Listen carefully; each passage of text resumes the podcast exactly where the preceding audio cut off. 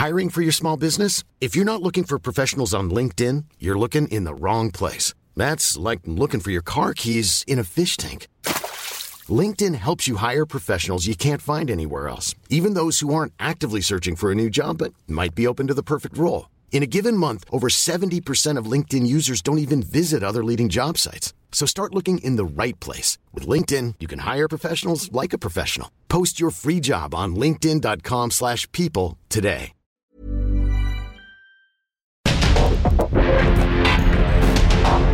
Porque el mundo actual no se entendería sin la economía, las finanzas y los negocios. Acompaña a Mario Maldonado, el columnista de negocios más joven y objetivo del periodismo financiero en su programa. Bitácora de negocios.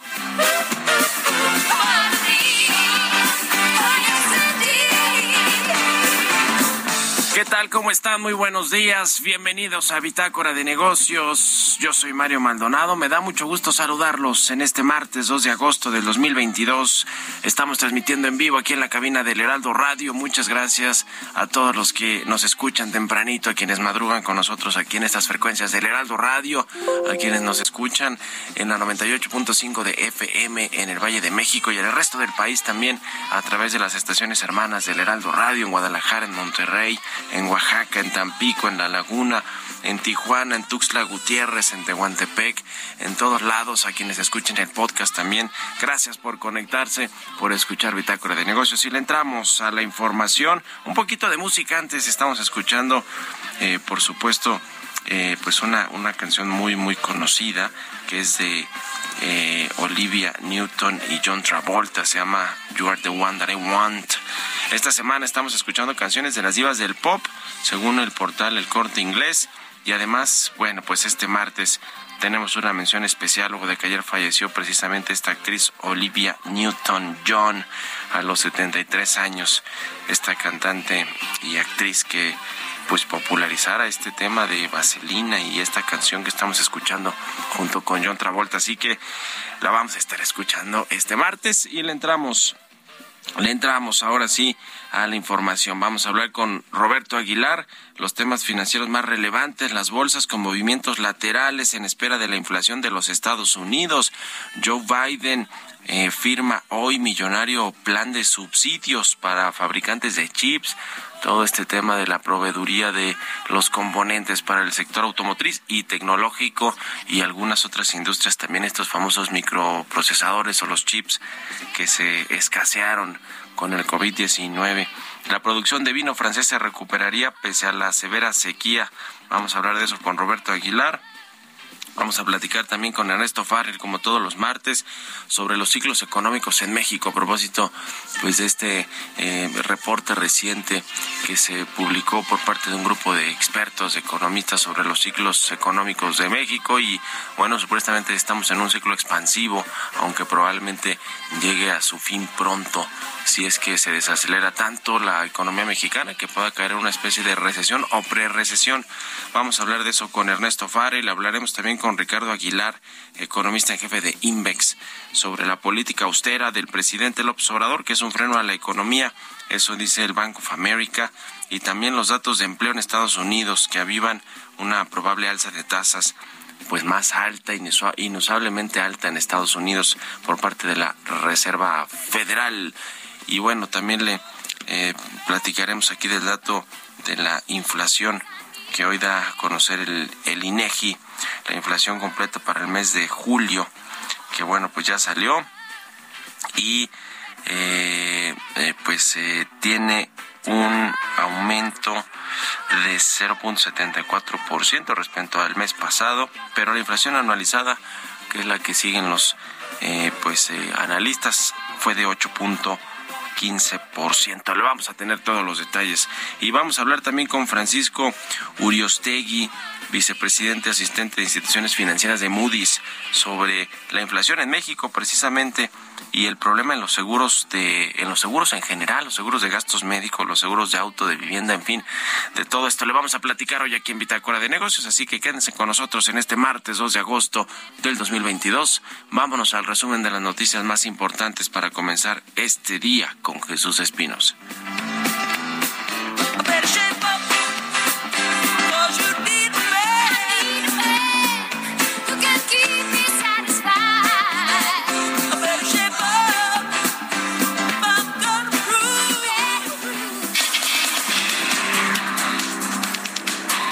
Acuerdo a un sondeo de la agencia Reuters, la inflación de México se habría acelerado nuevamente en julio, confirmando las perspectivas de que el Banco Central continuará endureciendo su política monetaria el resto del año. La mediana de 14 estimaciones arrojó una tasa de un 8.13% interanual para el Índice Nacional de Precios al Consumidor, un nivel no visto desde diciembre del año 2000. El Consejo Coordinador Empresarial señaló que la salida de México del acuerdo comercial con Estados Unidos y Canadá no es el escenario contemplado por el sector privado, ya que existe confianza en alcanzar acuerdos en la primera fase de las consultas. El presidente Andrés Manuel López Obrador envió un fuerte mensaje a las empresas cerveceras al informarles que la producción de la bebida alcohólica quedó prohibida en el norte del país debido a la sequía que se agudizó en Monterrey, Nuevo León. No es decir, ya no vamos a producir cerveza, es decir, no se va a producir cerveza en el norte. O sea, ya, Vera, quieren eh, seguir produciendo cerveza, aumentando la producción, todo el apoyo para el sur sureste. De acuerdo con el Centro de Estudios Económicos del Sector Privado, contrario al discurso de austeridad del gobierno federal, el gasto público total en el primer semestre de 2022 fue históricamente el más alto. Miguel Torruco, secretario de Turismo, estimó que al cierre de este año los ingresos por visitas internacionales sumarán 26.121 millones de dólares. Esto es 6.326 millones más o un 32% respecto a 2021 y 6.3% por arriba del nivel observado en 2019.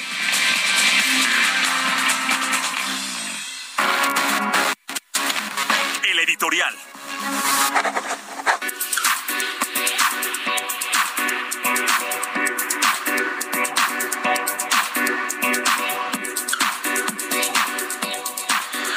Pues ya le decía el dato de la inflación que se dio a conocer hoy hace unos minutitos apenas por el INEGI. Siempre a las seis de la mañana publican datos importantes, indicadores importantes en el INEGI y es el caso de la inflación quincenal que hoy llegó a 8.15% en eh, julio, de acuerdo con este dato del índice de precios al consumidor y además superó la expectativa que tenían los analistas del mercado de 8.13%. Así que pues eh, sigue muy complicado todo el tema de la inflación para México. Ya le decía y hemos hablado aquí mucho de pues cuándo va a llegar este punto máximo de aumentos en los precios, de, de aumentos de la inflación de este índice de precios al consumidor y pues no no lo vimos en julio por supuesto quizá en eh, la última semana o en el mes completo de este mes de agosto o quizá para septiembre se pueda alcanzar ese ese dato. Lo cierto es que pues eh, la inflación sigue siendo muy alta la inflación subyacente también registró un aumento de 7.65% anual eh, y bueno, pues eh, es algo de lo que preocupa y por supuesto la no subyacente además 9.65%. Ahorita vamos a entrarle al tema pues de los productos que más eh, aumentaron de precios, pero pues es una presión adicional para las familias, para el ingreso de los trabajadores, de los mexicanos en general y por supuesto para el Banco de México y, lo que tiene que hacer para tratar de contener la inflación con la política monetaria, que bueno, pues es mucho más tardado de lo que de lo que quisiera cualquier gobierno y cualquier banco central que tuviera este efecto rápido en la economía y también es un aliciente para el, eh, el PASIC 2.0 que vayan a anunciar los empresarios con el gobierno federal. Es decir, nos, nos aseguró aquí Gabriel Llorio, el subsecretario de Hacienda, que no va a haber control de precios ni precios máximos, como en el caso del gas LP, en los productos que están contemplados, por lo menos actualmente en los 24 productos de la canasta básica, pero quizás si haya pues una, un nuevo acuerdo para evitar que sigan aumentando los precios de algunos productos y servicios en México. En fin, en fin, le vamos a entrar al ratito con más detalle, pero por lo pronto, ¿ustedes qué opinan? Escríbanme en Twitter, arroba Mario Mal, y en la cuenta arroba Heraldo de México. Economía y mercados. Roberto Aguilar ya está aquí en la cabina del Heraldo Radio. Mi querido Robert, buenos días. ¿Cómo estás, Mario? Me da mucho gusto saludarte a ti y a todos nuestros amigos. Fíjate que hablando del tema de la inflación, ¿qué fue lo que más subió en este mes de julio? En este orden, el huevo, papa y otros tubérculos, loncherías, fondas, torterías y taquerías que sí siguen, eh, pues se mantienen como uno de los sectores más afectados justamente por el incremento de los insumos. Luego le sigue la naranja, cebolla, los refrescos envasados, que también hay una alta proporción del gasto de las familias hacia los refrescos, restaurantes y similares, vivienda propia, tomate verde y carne de cerdo. Por el otro lado, Mario, rápidamente te comento lo que más bajó fue el pollo, aguacate, jitomate, uva, chile poblano, calabacita, chayote, lavadoras de ropa y estufas fue lo que más disminuyó en este periodo, pero sí, no se le ve todavía un pico a la inflación. Y bueno, también te comento que ayer los mercados bursátiles de Estados Unidos cerraron casi sin cambios después de que los datos de empleo de la semana pasada reforzaron las expectativas de que la Reserva Federal pues tomaría medidas contra la inflación, medidas más agresivas, mientras que una advertencia sobre los ingresos del fabricante de chips Nvidia recordó la desaceleración de la economía estadounidense. Los inversionistas esperan ahora el dato de la inflación que se da a conocer mañana para calibrar si la Reserva Federal podría aflojar un poco en su lucha contra la inflación y proporcionar una mejor base para, que la economía crezca. Hubo algunas señales alentadoras para la Fed en el frente de los precios, ya que una encuesta justamente de la Reserva Federal de Nueva York mostró que las expectativas de inflación de los consumidores cayeron bruscamente en julio. Y bueno, el presidente Joe Biden va a firmar hoy una ley para conceder 52.700 millones de dólares en subsidios a, los a la producción e investigación de semiconductores en Estados Unidos para impulsar los esfuerzos para que este país sea más competitivo frente a los justamente pues frente a China, frente a los esfuerzos tecnológicos y científicos de China. La legislación pretende aliviar una escasez persistente que ha afectado a todo desde coches, armas, lavadoras y videojuegos.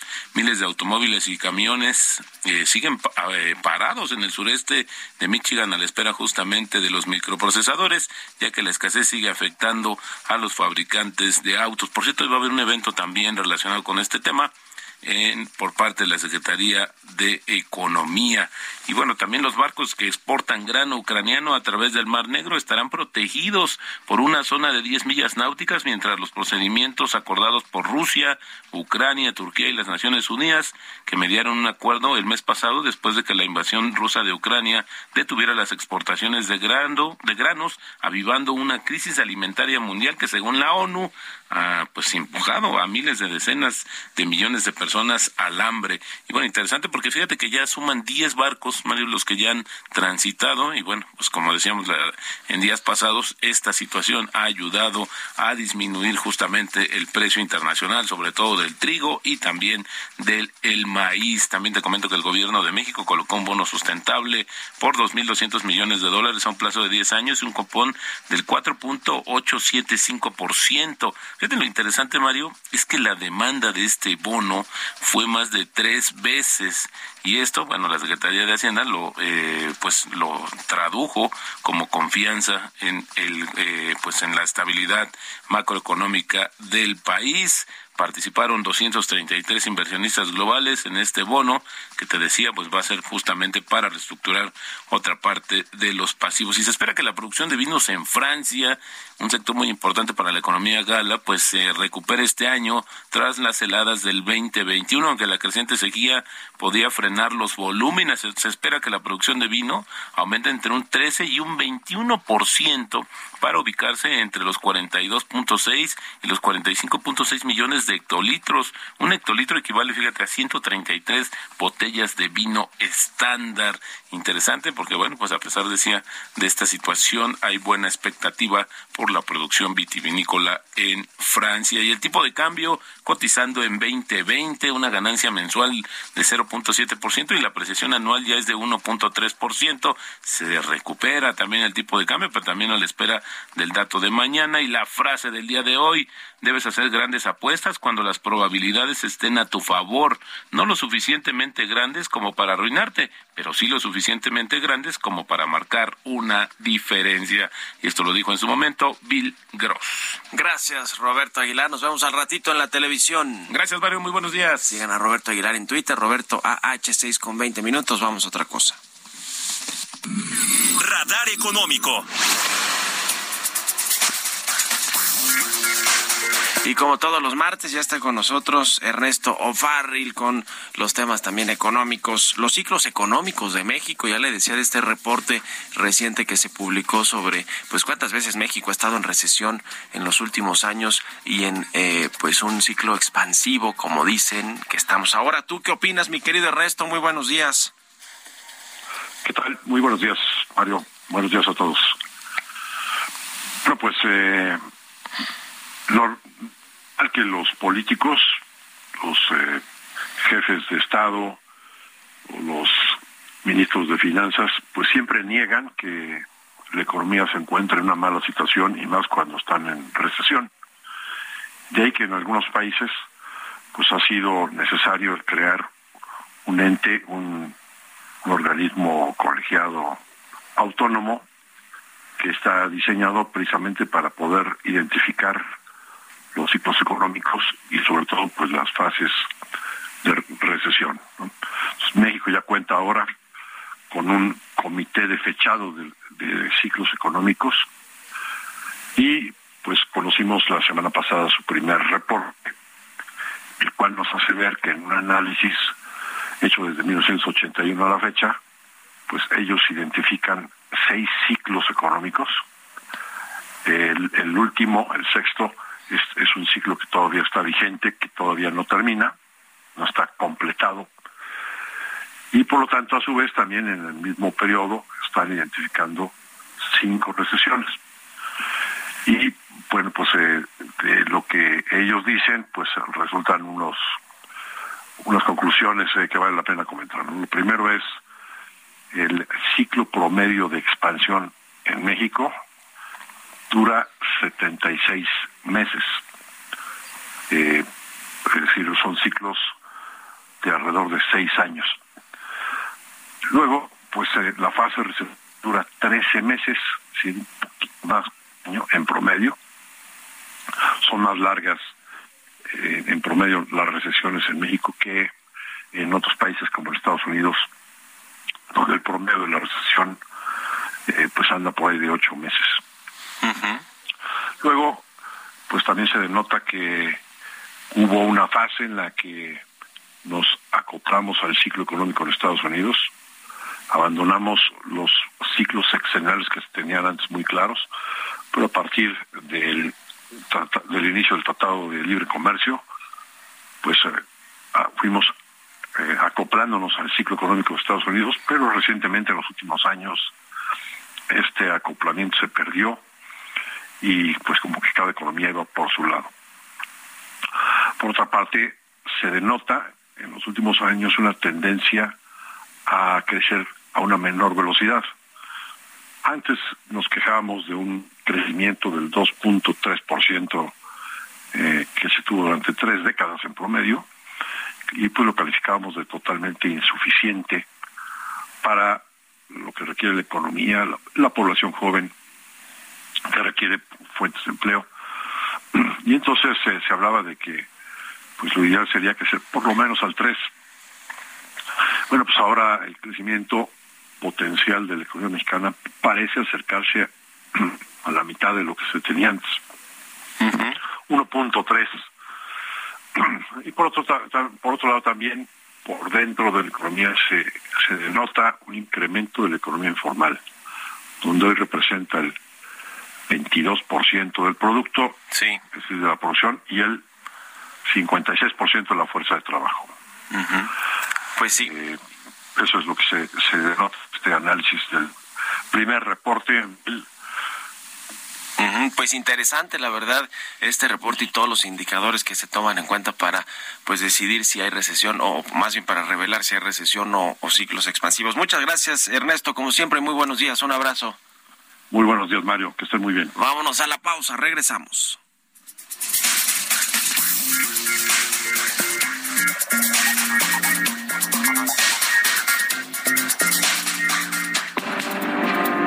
En un momento continuamos con la información más relevante del mundo financiero en Bitácora de Negocios con Mario Maldonado. Regresamos.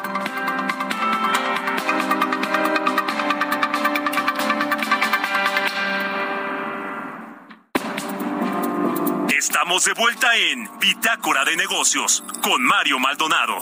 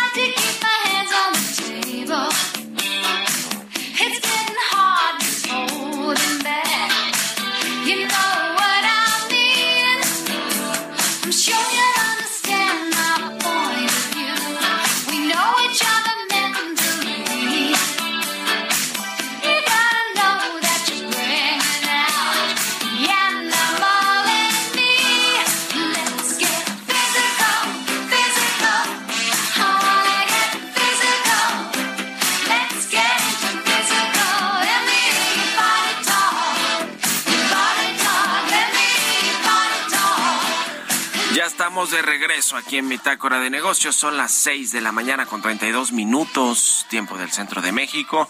Y regresamos escuchando un poquito de música antes de irnos con la segunda parte de la información. Aquí en el programa estamos escuchando a Olivia Newton-John, eh, esta cantante actriz que falleció lamentablemente a los 73 años después de una pues larga lucha contra el cáncer. Esta cantante y actriz que estamos escuchando eh, ahora en esta, con esta canción que se llama Physical. Esta semana escuchamos canciones de las divas del pop, de acuerdo al portal del corte inglés. Y ahora, bueno, pues eh, hicimos esta mención especial luego del fallecimiento de Olivia Newton-John. Esta cantante de esta canción, perdón, de Physical, eh, pues la llevó a lo más alto de las listas de éxito de la música pop en las décadas de 1970 y 1980. Así que bueno, pues con esto nos vamos al segundo resumen de noticias con Jesús Espinosa.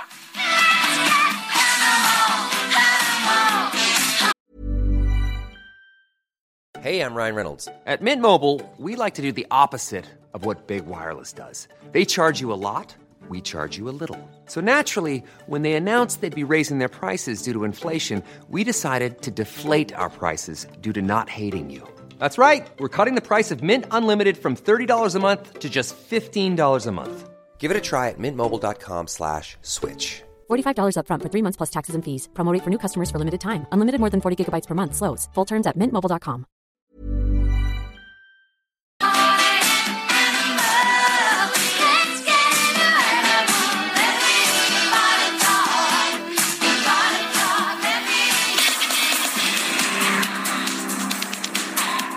juez Adrián Novelo negó dos suspensiones definitivas en amparos promovidos contra el tren Maya. El juez primero de distrito en Yucatán notificó su decisión en los juicios de amparo 820 y 821 de 2022 que presentaron habitantes de Quintana Roo y la asociación Cenote Republic. Las suspensiones provisionales concedidas por este juez en abril pasado impedían las obras en el tramo 5 sur de Playa del Carmen a Tulum.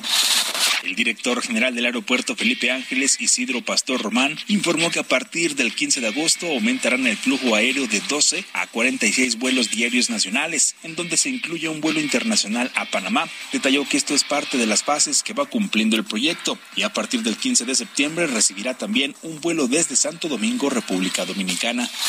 El Instituto Nacional Electoral prevé entregar a los partidos políticos 6.233 millones de pesos de financiamiento público en 2023, de acuerdo con el anteproyecto aprobado por la Comisión de Prerrogativas y Partidos Políticos del órgano electoral.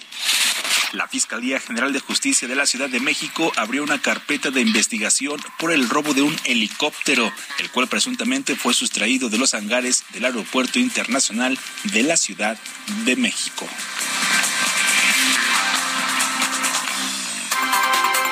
Entrevista.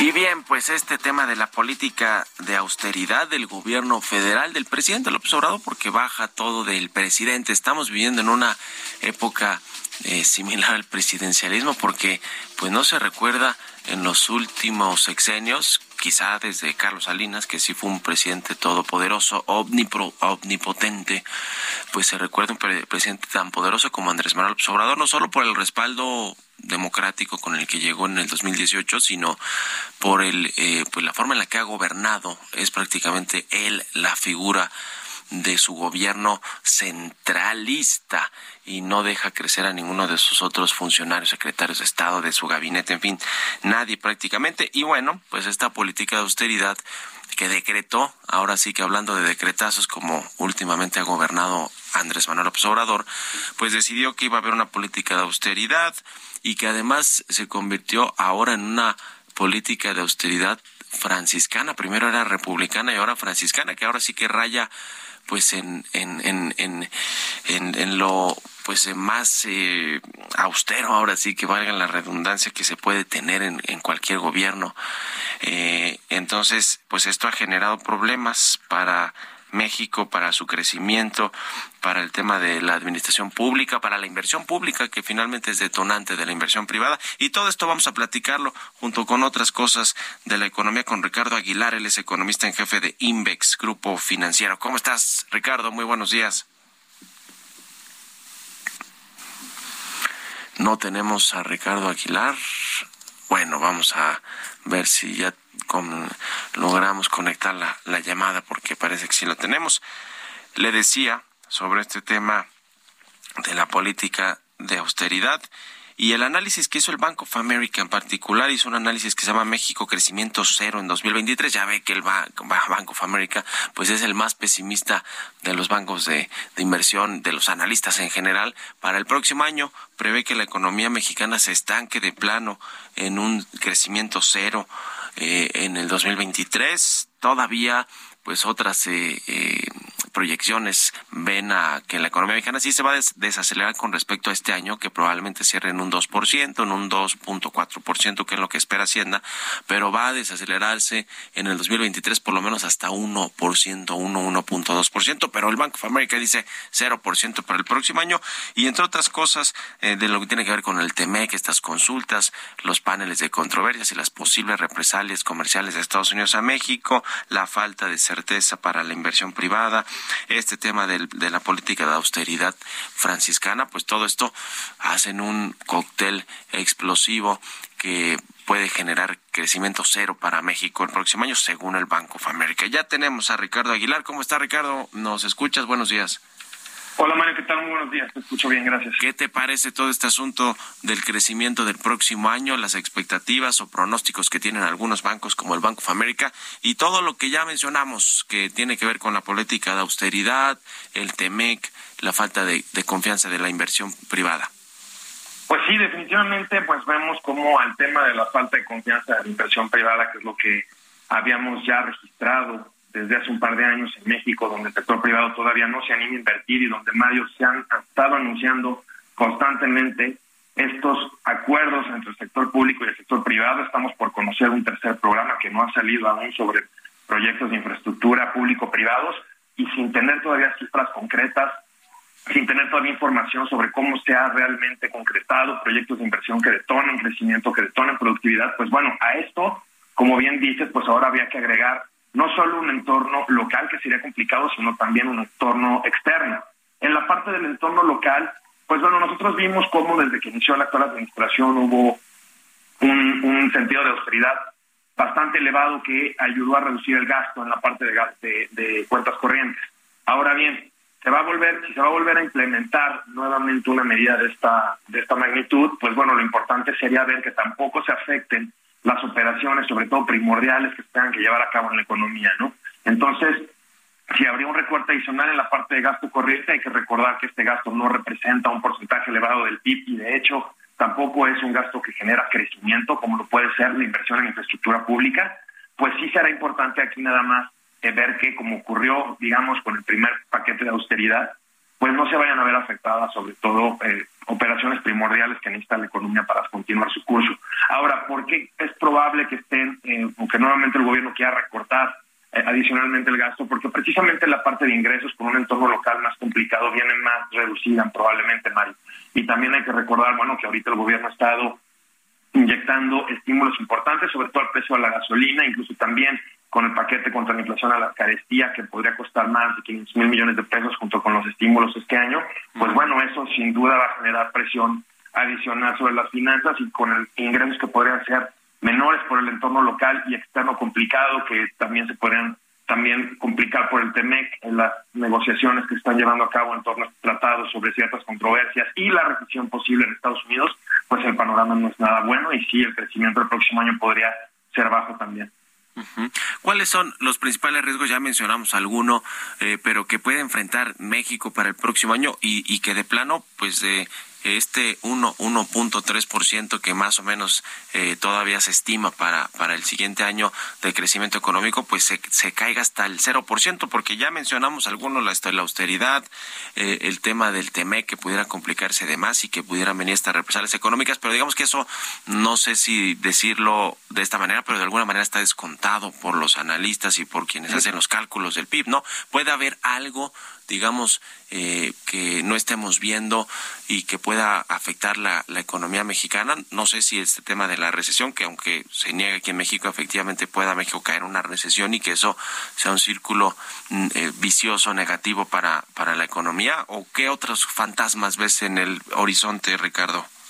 Pues mira, yo diría que el principal, Mario, sin duda es el tema de la inflación. ¿Por qué? Porque en caso de que esta no ceda, y acabamos de conocer ahorita un dato que publicó INEGI de inflación para julio ligeramente por encima de lo esperado por el mercado, ¿Esto por qué es perjudicial? Por supuesto, porque le pega a la parte de consumo real, ¿no? Le pega al poder adquisitivo de las familias, disminuye el consumo en términos reales, pero sobre todo también empieza con, o sea, más bien se mantiene el ciclo de alza de tasas, se mantienen incluso eh, incrementos agresivos en las tasas, que pudieran eh, generar un, freno de crecimiento importante, sobre todo en Estados Unidos.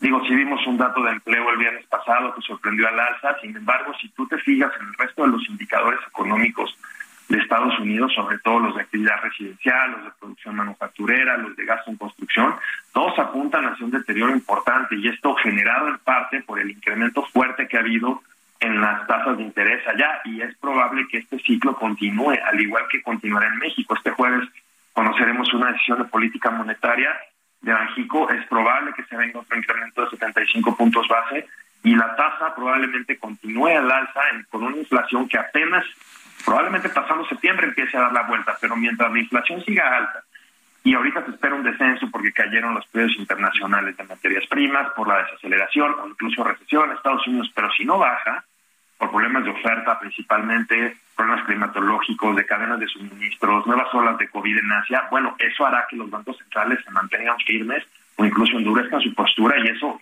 le puede pegar más fuerte el crecimiento y creo que ahí es donde irían más pronósticos de crecimiento a la baja. Pues sí, se ve complicado el, el panorama para, para México y en general para el mundo, sobre todo este tema de la inflación y de las tasas de interés. El, el, asunto de la recesión en Estados Unidos, que pues es muy comentado también entre los analistas, ¿ustedes cómo, cómo ven, esperan una recesión? Lo que creo que queda claro en consenso es que si hay recesión en Estados Unidos no va a ser una recesión profunda, realmente estructural o que, o que sea muy larga, sino eh, pues eh, digamos se van a juntar algunos factores negativos, pero eh, pues otros como el tema del empleo, como algunos otros datos, eh, pues están mejorando en, en Estados Unidos. ¿Tú ves una recesión o ustedes ven, anticipan recesión en Estados Unidos y qué efecto o contagio podrá tener México? Claro, pues sí, mira, en, en, en, INDEX ya estamos viendo una posible contracción del PIB en el tercer trimestre de este año de Estados Unidos y eso ya te llevaría a tres caídas consecutivas en el Producto Interno Bruto de ese país. Ahora, eh, efectivamente, bueno, ¿por qué estamos esperando esto? Te digo, por una serie de indicadores de otros sectores que no tienen que ver con el mercado laboral, por la mayoría de los sectores de actividad económica que están sugiriendo un deterioro importante de la actividad, sobre todo el sector residencial, no ha terminado de ajustar, han apenas estado cayendo los precios de casas por un desplome en la demanda y todo eso podría generar también pues un efecto bastante negativo en el PIB. Si le sumamos las tensiones comerciales que pudieran surgir nuevamente entre China y Estados Unidos puede haber una aceptación en el comercio exterior norteamericano que también genere presión a la baja en el crecimiento. Entonces, si en resumen, a pesar de un dato de empleo alto que vimos, yo creo que respondió más a esta elevada eh, tasa de vacantes laborales que aún se ven en Estados Unidos, pues a pesar de este dato, los otros, digamos, seis, siete datos principales nos apuntan a que el PIB puede caer este trimestre y es lo que nosotros esperamos. Ahora, tú bien, tú bien mencionas que no va a ser una recesión profunda y yo también estoy de acuerdo. Es probable que sí tengamos una caída, es probable que esta Oficina Nacional de Investigación Económica, que es la encargada de fechar los ciclos de la economía norteamericana, el NBER, declara una recesión si se cae otra vez en el tercer trimestre, pero yo sí creo que va a ser breve. ¿Por qué? Porque no estamos teniendo una condición, como tú dices, estructural que genere pues caídas continuas, como lo vimos, por, ejemplo, por ejemplo, en 2008, cuando, cuando hubo una crisis severa en el mercado del sector inmobiliario. Ahorita sería por una cuestión de tasas de interés, de mayor costo de financiamiento que le va a pegar a todos los sectores de la economía, pero evidentemente cuando la inflación baje, cuando la economía caiga, la Reserva Federal puede reactivar el mecanismo de tasas de interés y volver a impulsar a la economía. Pues en ese sentido podría ser algo más breve de lo que, de lo que se espera. Pues muchas gracias, como siempre, Ricardo Aguilar, economista en jefe de Invex, Grupo Financiero, por estos minutos para el Heraldo Radio aquí en Bitácora de Negocios y muy buenos días. Al contrario, Mario, muchas gracias y un saludo. Un abrazo, 6 con 46. Vámonos con las historias empresariales.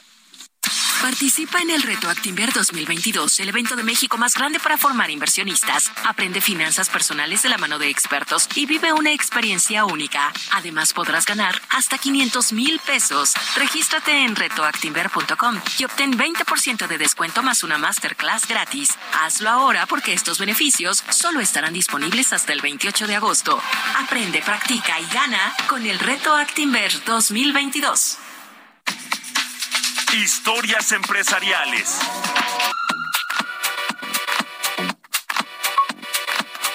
El canciller Marcelo Ebrard anduvo de gira en Perú, en Bolivia, en Bolivia, perdón, y allí eh, pues habló de un automóvil eléctrico que va a entrar al mercado mexicano el próximo año, se llama Quantum. De hecho, hasta hubo ciertos memes de Marcelo Ebrard, Casa Bond, que decían que se parecía a este agente 007 en sus redes sociales. En fin, ya sabe cómo son las redes sociales y los memes, pero bueno, es un auto que además va a entrar con un precio muy bajo, un auto de bajo costo, vamos a llamarlo así. Le platica más de todo esto Giovanna Torres.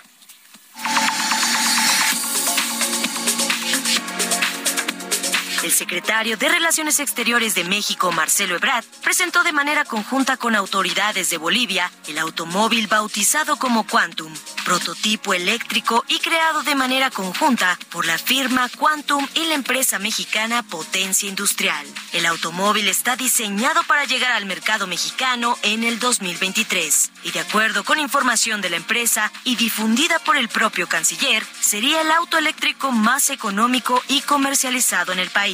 El canciller mostró a través de un video en redes sociales el modelo del automóvil, caracterizado por ser un auto compacto y con detalles de estampados regionales típicos del país andino.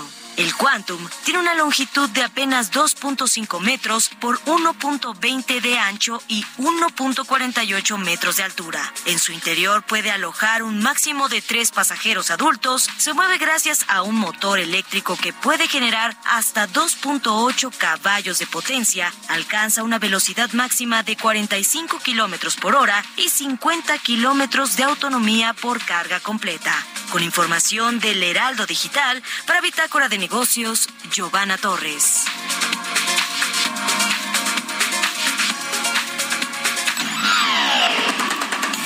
Mario Maldonado en Bitácora de Negocios.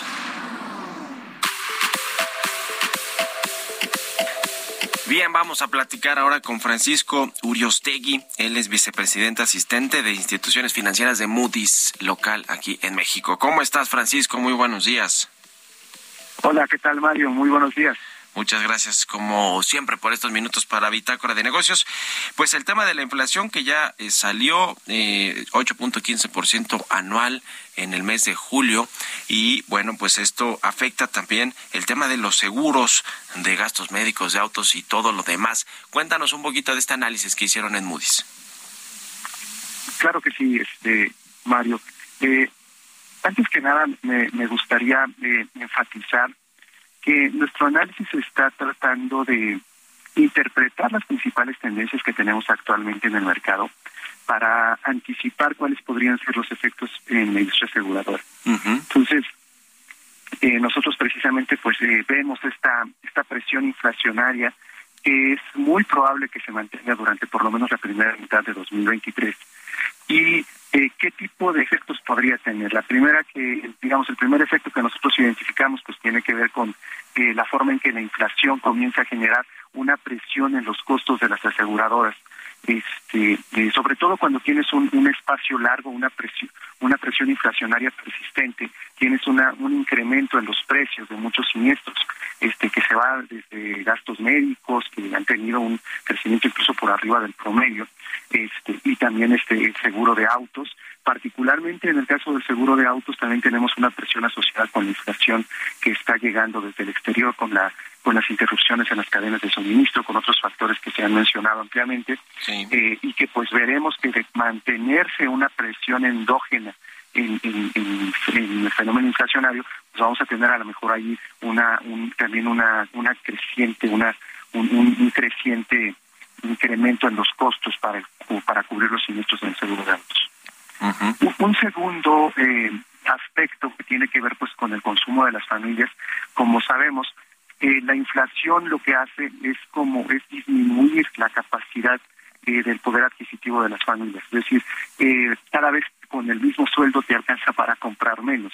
Entonces, eso afecta también directamente el tema de seguros porque las decisiones para poder comprar una cobertura de seguros, para comprar un producto de seguros, este, pues están muy asociadas a la, a la capacidad presupuestaria, ¿no? Entonces, si cada vez te alcanza para menos, pues lamentablemente pues muchas muchos este familias este tienen que decidir entre continuar conservando su seguro o continuar conservando su cobertura de, de este incluso de seguro de auto este y o este pues destinarlo para otro tipo de fines no entonces eso afecta tanto para el mantenimiento de las primas actuales como para el crecimiento principalmente diríamos en esta etapa lo que nosotros estamos viendo es que va a afectar de manera más más este material el, el expectativa de crecimiento hacia el 2023.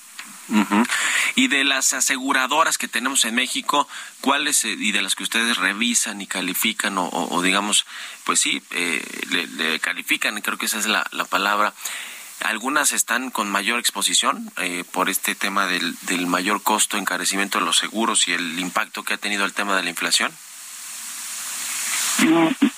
Es, también un, punto bastante importante, este Mario. Eh, de acuerdo a nuestro universo calificado y en general también a toda la industria aseguradora, nosotros no identificamos tampoco que vaya a generarse una presión en particular.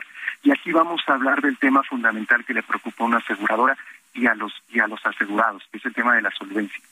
La solvencia de las aseguradoras eh, eh, se ha mantenido de manera este, bastante sólida. Eh, y, aquí hay que resaltar que a pesar de la situación del COVID, que, sí les representó un reto muy importante en 2021, sobre todo a las aseguradoras de gastos médicos, de vida, de salud, este, les generó un incremento este, importante en la siniestralidad por este tema de la pandemia. Eh, esa, esa situación pues parece que ya está cediendo de manera importante hacia el segundo semestre de 2022.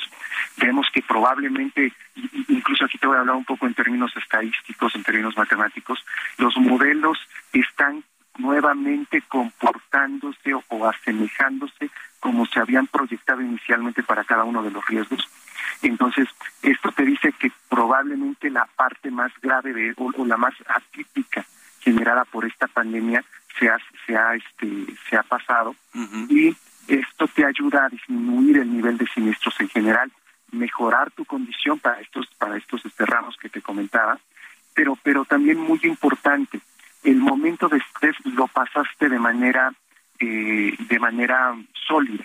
Digamos, ninguna de las aseguradoras mexicanas enfrentó una condición que, que pusiera en riesgo su solvencia. Y, no esperamos que sea el caso con inflación. Ok, pues te agradezco mucho, como siempre, Francisco Uriostegui de Moody's, por haber tomado esta llamada y muy buenos días. Muy buenos días. Hasta luego. Con esto nos despedimos. Muchas gracias a todos ustedes por habernos acompañado este martes aquí en Bitácora de Negocios. Se quedan en estas frecuencias del Heraldo Radio con Sergio, Sergio Sarmiento y Lupita Juárez. Nosotros nos vamos al canal 8 de la televisión abierta a las noticias de la mañana y nos escuchamos aquí mañana a las 6. Muy buenos días.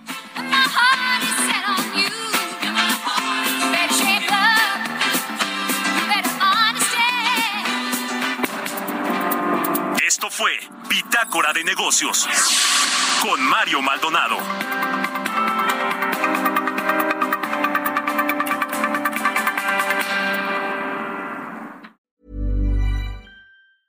Planning for your next trip? Elevate your travel style with Quince. Quince has all the jet setting essentials you'll want for your next getaway, like European linen, premium luggage options, buttery soft Italian leather bags, and so much more and is all priced at 50 to 80% less than similar brands. Plus, Quince only works with factories that use safe and ethical manufacturing practices. Pack your bags with high-quality essentials you'll be wearing for vacations to come with Quince. Go to quince.com/pack for free shipping and 365-day returns.